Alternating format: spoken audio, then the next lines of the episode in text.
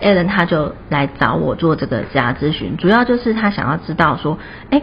我现在已经中年了，我四十五岁了，那我再换工作的话，我要怎么换才会是比较好的？那我中年转职会不会很困难啊？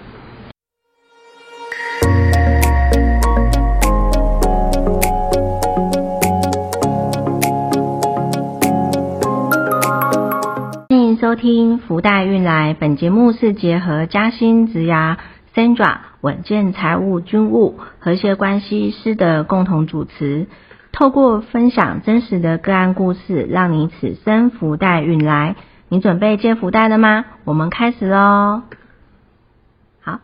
呃，各位听众大家好，这一次呢，我们要分享的真实。的个案故事呢，他是四十五岁，那他化名我们叫做 Alan 好了，好，那 Alan 呢，其实他工作都一直很稳定，那他现在四十五岁，那他总共换了两个产业，第一个产业是我们都知道的科技业，那我们都知道科技新贵嘛，对不对？可是其实科技新贵那个贵啊，有时候虽然是富贵的贵，也有可能是贵下来的贵，因为其实 Alan 啊，他先前。在科技业的时候，他为什么要离开？离开工作九年的科技业，因为他就看到真实的状况发生他身边，他就诶看到他旁边的同事突然过劳死，然后就走了，那他心里就吓到，会想说：哎，怎么会这样？我我的生命才那么年轻，我还有好多事情都还没有去做。那如果我继续留在这个产业的话，我会不会就跟那个同事一样？于是呢，他想说，我都还没有结婚，然后我父母也还还需要我的照顾，那我继续这样工作下去，对我的健康其实是不是那么的好？所以他就换一个产业，换到一个比较稳定的传统产业工作。那传统产业做工作了六年之后啊，呃，有一天他跟他比较好的同事，他们表现在公司表现都很好，他就跟 Alan 讲说：“哎，Alan，我们两个都要走了，你要不要也赶快闪人这样子？其实这家公司好像也没那么好啊，你就赶快换工作。”对，好，那所以 Alan 他就来找我做这个家咨询，主要就是他想要知道说：“哎，我现在已经中年了，我四十五岁了。”那我再换工作的话，我要怎么换才会是比较好的？那我中年转职会不会很困难啊？然后我中年在面试的时候，因为我已经那么久没有面试，我应该怎么准备？这样子，好，那我在想说，这一个 Allen 的故事啊，其实应该也是很多在听这个节目的观众呃听众们，你们心里会有的困扰，或者是你身旁的。我们都知道，其实台湾啊，我们已经算是。中老年了，对，像我我也是四十几嘛，我也我也是中年这样，所以其实我要跟各位讲说，现在目前就业人口里面有三成都已经是中年的这个年龄，那我们又知道说，刚政府公布的那个新生儿的人数也才十三万，所以我们鼓励大家赶快生小孩哈，这样子我们台湾才不会。老人化跟日本一样，对，所以其实我觉得，呃，Allen，我就跟 Allen 讲说，好，那我们现在来看一下你过去你累积的东西，然后，呃，还有就是说，哎，你擅长的。其实后来我们盘点完之后啊，发现其实 Allen 他在某个领域他是很专精的，然后还有在某一个职务上面他的表现是很突出的。那另外呢，他的语文能力其实也是优于。一般大众的，所以其实这都是属于他的强项。可是如果说你没有去做自我的盘点的时候，你就会觉得说，你就会卡在什么？哦，我中年了，我还要换工作吗？我会不会呃换不换不起，或者是换不好，或者是怎么样？那其实我觉得这个你都过度担忧了。你要担忧的是什么？你要担忧的是说。我到底有没有做自我的盘点？我觉得这是比较重要。就是你工作这么久，你一定有累积一些你别人没有，但是你有，然后而且你做的很好的事情。那那些东西是什么？那你要把它找出来。因为你把这些东西找出来之后，第一个它可以增加你的自信嘛。再的话呢，你在求职的时候，你会更加的清楚说，呃，什么样的工作内容还有工作环境是比较适合我去发展的。然后还有就是你在求职面试的时候，你就可以举相关的案例去跟面试官陈述说，我是可以胜任这份工作，那我也很愿意加入贵公司，你应该是我们可以一起共同把这个公司的营运啊创新高啊，或者是怎么样这样子。但是如果你没有在做呃面对自己，然后做这些技能啊，或者是经验啊、价值观啊、个性的这些自我盘点的话，你就等于就是你每天都在那边纠结，我中年转职到底会不会很难？那其实你就是中年，然后可能很快就到老年了这样子。所以其实我觉得。真的就是，如果说，嗯，你真的有这个规划的话，真的要趁早了解自己，然后去做盘点，重新出发，反而会是更好的一条路。那另外呢，其实我刚刚有提到，就是说，呃，跟 Adam 比较好的同事都已经劝告他说，你赶快离开这家公司。那为什么会这样子？哦？因为其实，呃，我们都知道，在职场里面啊，有一些人，尤其是中高阶的主管。他们的呃，因为他们要身上要背负的压力就比较沉重，尤其是在最近这几年，可能整个景气不是那么的好，那他们的压力就更更大。那他们压力更大呢，当然他们的情绪管理就没有那么的好。情绪管理没有那么好，他就会拿下属去出气嘛。对他可能在言语上面啊，会有一些不尊重的言语。那刚好 Alan 他就被这个呃总经理。的一些言语所重伤了，诶，其实他也不是表现不好哦，因为他才被升迁又被加薪，但是呢，其实呃有时候我真的奉劝，假设有听众是担任主管的话，我我们言语真的是很重要，就是你尽量就是嗯祸从口出嘛，对不对？所以。呃，我们就尽量就是讲好话。那你讲好话的话，你就是释放出，你就会释放出正能量，这样子就不要去讲一些贬低人家的话啊，或者是嘲笑人家啊，这些我觉得都不是那么的尊重。因为其实大家都是为公司好，都希望公司可以呃呃营运节节高升嘛。所以我觉得就是在哦，在情绪管理或者在言语这一块的话，就是我们采取非暴力的。呃，沟通方式，我觉得其实在整个团队的呃管理上面会比较好一点，这样子，嗯，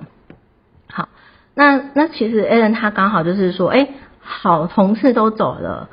然后又劝他说你赶快走，然后呢，公司的主管又对他言语上面有一些让他很不舒服的那个。那再加上他就觉得啊，我四十五岁了，我这样子还要换工作吗？我我如果换的话，我太久没有去面试，我该怎么办？这样，所以他就很纠结嘛。所以其实我觉得，当你一直处于一个内耗的状况的话，这反而不是很好。可是如果你把这个内耗呢，把它那个能量给它转成是对你有帮助的，例如说，呃，你来了解一下自己的本身的优势，然后重新定位，然后了解说我应该往哪个方向去出发。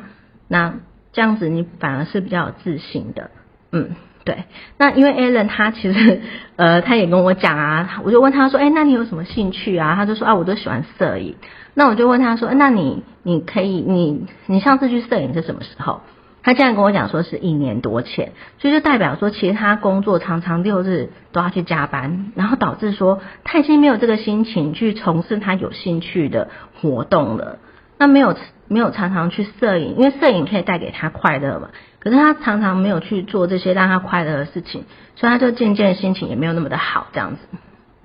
所以其实我觉得，呃，培养自己的兴趣很重要。那假设说你已经有自己的兴趣的话，你就要常常去充电，透过你的兴趣去充电，然后这样带给你的工作更多的能量这样子。好，那因为 Alan 他单身，然后他又跟我讲说。呃，我父母也很担心我，呃，都还没结婚，然后呃，我的父母就很年迈，所以我就很担心呃我的父母这样子。所以呢，我们现在啊，就是要请那个军务啊，就是针对 Alan 的这个案件，因为其实他四十五岁了，又单身，然后父母又年纪大了，那他在财务这一块啊，他就要怎么？因为其实。在四十五岁，然后你六十五岁是法定年龄的退休嘛？那你还有二十年，那你的财务这块你要怎么规划会比较好？我们请那个让你财务稳健的军务给 a 一些建议。谢谢三爪，大家好。所以其实四十五岁哦，不是女性拉警报，其实男生也是一样。刚刚三总提到一个，就是说我们现在虽然法定退休年龄是六十五岁，但是是不是每一个人都可以很幸福的在他想要的职场，在他想要的场域工作到六十五岁，然后说嗯我退休，其实这非常的难。但是六十五岁以后才才是一个更大的难关哦，因为如果以我们这个案例 Allen 来讲的话呢，现在四十五岁嘛，父母亲大概七十几，然后如果等到我们七十几岁的时候，其实那时候的平均寿命的话呢，一定超过大概八十五岁。所以有一件事情，我觉得一定要提醒 Allen 哦，不管以后会不会结婚。但是以后的日子一定是自己过的。第一个要先把自己照顾好，才可以照顾父母亲，才可以照顾未来我们自己所创造出来的家庭。所以从现在开始，你一定要先盘点你过往的投资跟储蓄的计划，它有没有哪些是要修正的？是不是太过积极，积极到常常我们的资产常常会在归零的状况？那我们一定要先去做一些调整。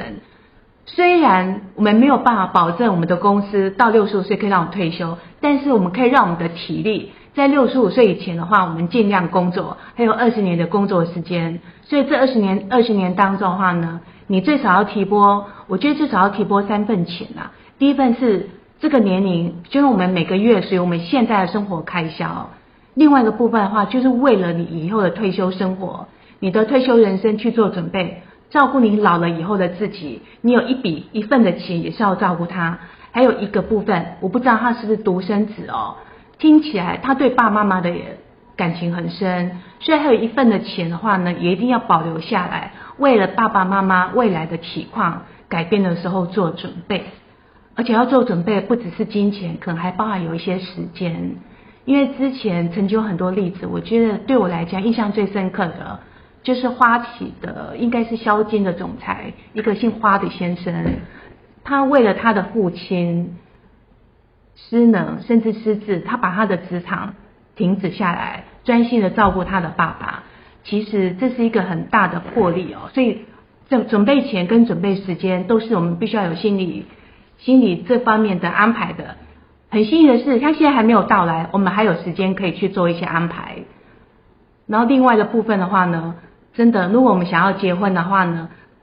听看看我刚刚讲的三份钱嘛，那我们可能还要另外再打工赚一份钱来照顾我们未来想要跟我们一起组织家庭的对象了。以以上这几个，我觉得 Allen 应该要好好的先把它理清楚，这样子来讲话会更更安心。嗯，好，那我们谢谢军务他给 Allen 的建议哦。那其实呃，各位听众，你们听到这边，其实也可以想想看。自己有没有留一些钱给未来的自己？这样子，好像像我可能就还没有这个大规划，我打算嗯，应该真的要这样做了。这样好，那我们刚刚有提到，就是呃，Allen 他呃主管啊，确实在言语上面对他有一些呃，常常会让他觉得不舒服。那其实也会影响到他工作的表现，因为呃，他其实我跟 Allen 见面的时候，他其实是一个非常 nice 的人哦。他他他还都会嗯跟我推荐说，哎，这个东西很不错啊，对身体很好。所以其实他对于健康这一个呃是很重视的，因为其实他的工作也让他健康出现了一些状况。那通常你健康会出现一些状况，除了当然就是长长时间的工作之外，其实还有情绪，情绪也是会造成身体有一些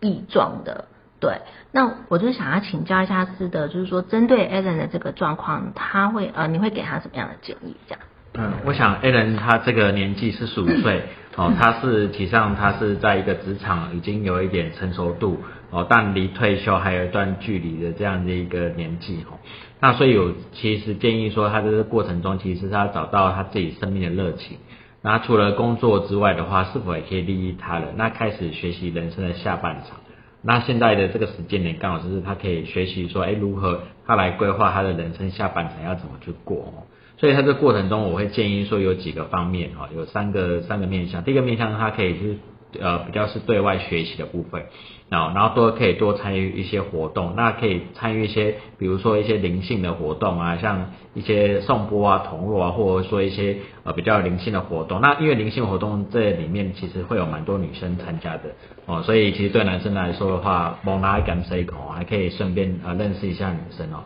那其实更重要的点是说，呃，其实这个其实是因为呃本身 A 人他也算呃比较是科技业，但科技业我们从小到大我们都是受比较是理性的这个思。维的学习哦，所以在灵灵性的学习过程中，其实上是养成我们的这个比较是感性的思维跟直觉的这个呃直觉的这个判断哈。所以其实 a l a n 他要学习是说他要学习自己比较呃不擅长的那个呃右脑的部分哦，等于说让自己更呃更全脑开发更完整哦。所以在这个过程中，他会慢慢找到所谓的他生命的主轴跟生命热情是什么哦。所以其实很重要的是说，第二个面向，他是要在这个过程中去探索，他要成为自己生命的主导者，就是等于说，因为他现在有一些能力，那 maybe 他到时候学习到一段时间的时候，他是否想要创业哦，或者说是否想要呃做一些更呃利益其他人的事情，在这个过程中，他可能都会有一些其他想法出来。那第三个部分的话，在这个过程探索过程中，就也会慢慢找到自己的使命哦，当他开始有自己的。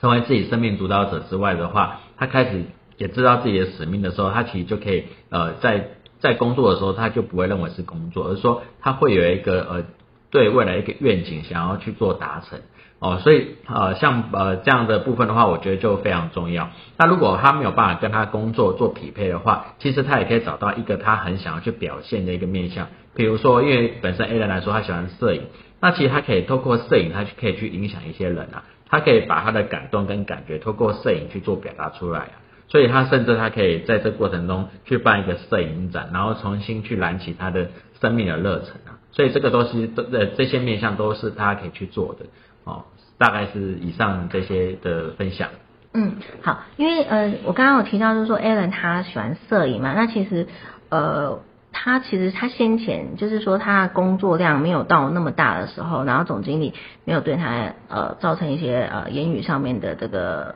呃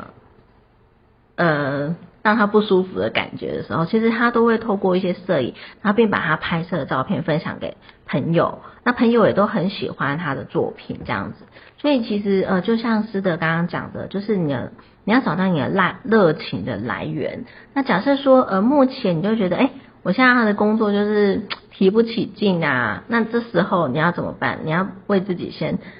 设一个目标，对不对？那这个目标可能就是从你喜欢的事情开始着手，定一个小小的目标，然后呃去完成它，你就会发现，哎，自己的能量慢慢回来了，这样子。因为这其实坦白说，呃，在职场上很很麻烦的部分是我们会职业倦怠，职业倦怠的话，有时候我们要达到这个惯性的时候，其实是要做自己不习惯做的事情。哦，所以其实我们有时候为什么可以呃多参与一些活动？那当他去，比如说他去呃参加一场，比如说呃铜锣玉哦，他觉得身心舒畅，那他当然他的很多的情绪就会被疏解。他回来的时候，他自然就有动力去做他喜欢热情的事情。嗯，所以呃，其实就是说你要给自己一个时间是重新 reset，然后让自己放松。的一个环境或者是一个 me time 的这个时间，那你透过这样的这个时间跟空间的转换，其实你就会发现说，哎，脱离那个原本的惯性，那就会发现不一样的自己。好，那我们这一集呀，其实就是想要邀请师德送一个福袋给各位哦。嗯，今天呃送大家福袋是有关于就是说如何让我们的生命充满热情的福袋。我想，其实，在呃生命之中，尤其在职场的这个生涯中，呃，最怕的部分是职业倦怠，然后对生命充呃充满了怨怼，哦，没有产生热情啊。这个其实上坦白说，这个其实就跟行尸走肉一样。那如何在我们透过一个简单的方法，让大家重新燃起我们的人生的热情啊？就是今天要送给大家的福袋。对，那假设说，呃，你身旁刚好有这种病恹恹，或者是对。生活提不起劲的朋友们，你们也可以跟他，你们也可以把这个福袋送给他们，那希望对他们的生命有所转变，这样子。好，那如果说各位听众你们想要索取这个福袋的话，就是请你们到我们福袋运来的这个私人社团来信索取。那我们希望这个福袋可以让你福袋运来。那如果你喜欢我们这个节目的话，也欢迎你每周四定期的收听，然后给我们五星好评跟按赞，或者是分享给你的亲朋好友。那我们希望这一集的分享对你的人生有所帮助。那我们就下次见喽，拜拜。